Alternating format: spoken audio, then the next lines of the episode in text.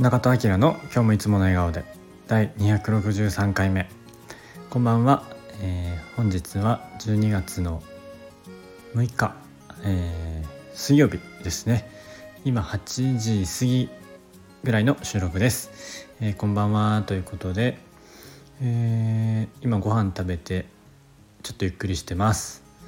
えー、知り合いが大きいね鈴木平鈴木をねシェアハウスに送ってきてくれて最近はねシェアあのシェアハウスじゃない 平鈴木のお刺身とか、えー、焼き魚とかをね毎日食べててめちゃめちゃ贅沢な思いさせていただいてます。ありがとうございます。ということで 今日も、えー、今日のタイトルは「今日も小さな幸せ」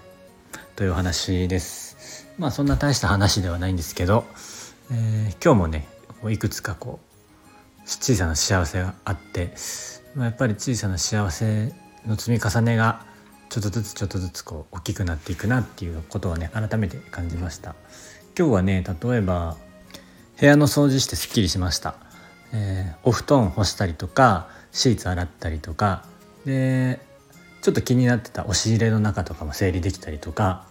なんかそれだけでやっぱり気分がすっきりしますね。小さな幸せ。あとは、えっと、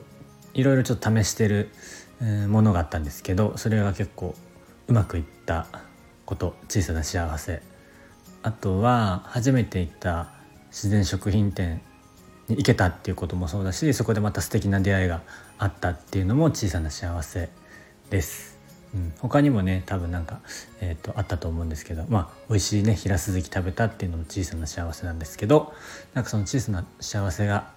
ちょっとずつちょっとずつこう積み重なっていって大きな幸せ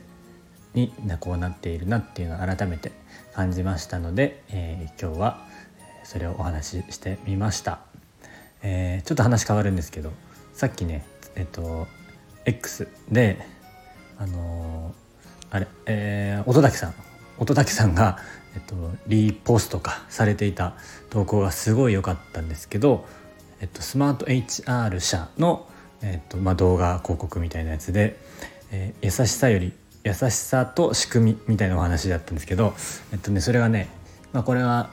あの僕が口頭で説明するより見てもらった方が早いと思うので えっとリンク貼っておきます。優しさだけじゃダメだよねっていう話なんですけど、えー、もしよかったら見てみてください。はい、えー、今日はこの辺りで終わりたいと思います。今日も口角上げていつもの笑顔でお過ごしください。じゃあまたね。